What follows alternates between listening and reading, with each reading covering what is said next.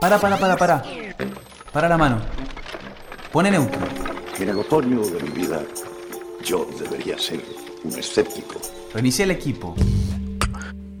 Y en cierto modo, lo soy. Sopla el cartucho. Esto es serio. El lobo nunca dormirá en la misma cama con el cordero. Infernet presenta Crónicas. ¿A dónde vas, Pepito? A buscar metralla. Martes, 4 de la tarde. Una de las esquinas populosas del barrio de New York. Hoy los chicos me pegaron otra vez.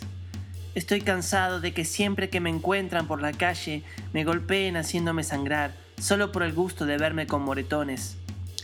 Lo que más me molesta es que la pandilla de Baxi está compuesta por chicos que fueron amigos míos durante años. ¿Por qué me desconocen de repente? No entiendo. Ya me voy a vengar. Les mostraré que no olvido su traición y que si ahora me desconocen, pronto, muy pronto, les será imposible. Jueves por la tarde, cinco años después, mismo barrio. Mi madre sigue preocupada por el hecho de que su primogénito no esté en la casa. Y es que el negocio de mi padre no está funcionando luego del ataque de la pandilla de Baxi al bar.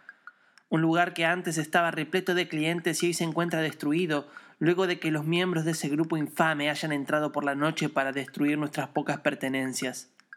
Por eso me quedo aquí, en guardia, esperando su ataque. Tenemos.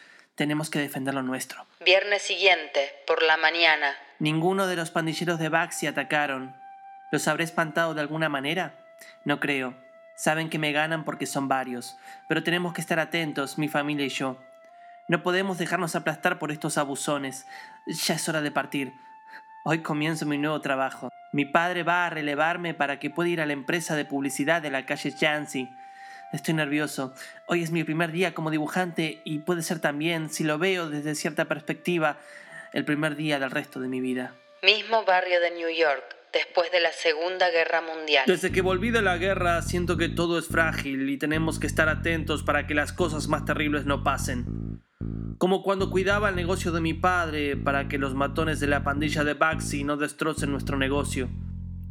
A veces siento que la mejor forma de defendernos de los violentos es haciendo mi trabajo, sentándome frente al panel y dibujando todo el día. Me acaba de llegar una propuesta, pasar de dibujar estas historietas románticas de trazos suaves y empezar a dibujar algo más contundente, de líneas intensas, como la que solía dibujar durante la guerra.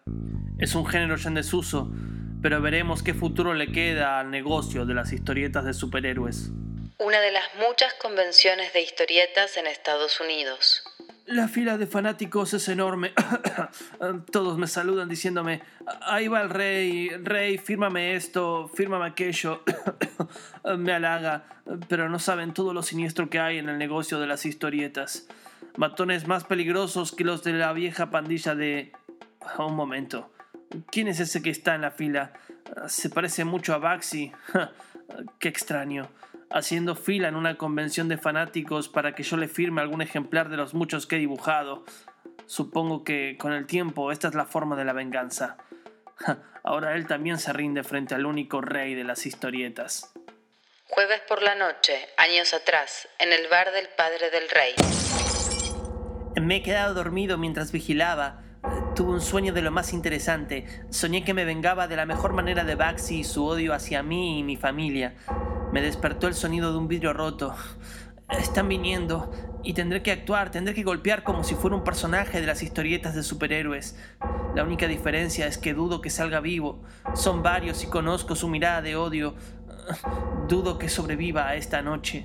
Oficina de Publicaciones Periódicas, panel de uno de los muchos dibujantes. Esta vez sí. Creo que encontré la clave. Imagínense.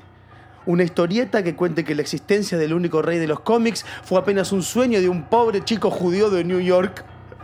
Seguro que con eso ganaré millones de premios. Así mostraré que mi nombre supera al de cualquier artista que haya existido alguna vez. Y ahí mostraremos quién es el verdadero rey. Yo, Baxi Maloney. Dentro del sueño del chico judío de New York. Querida, ya voy a comer. Estoy terminando una historia muy interesante. La historia de Baxi Maloney, el último rey de las historietas.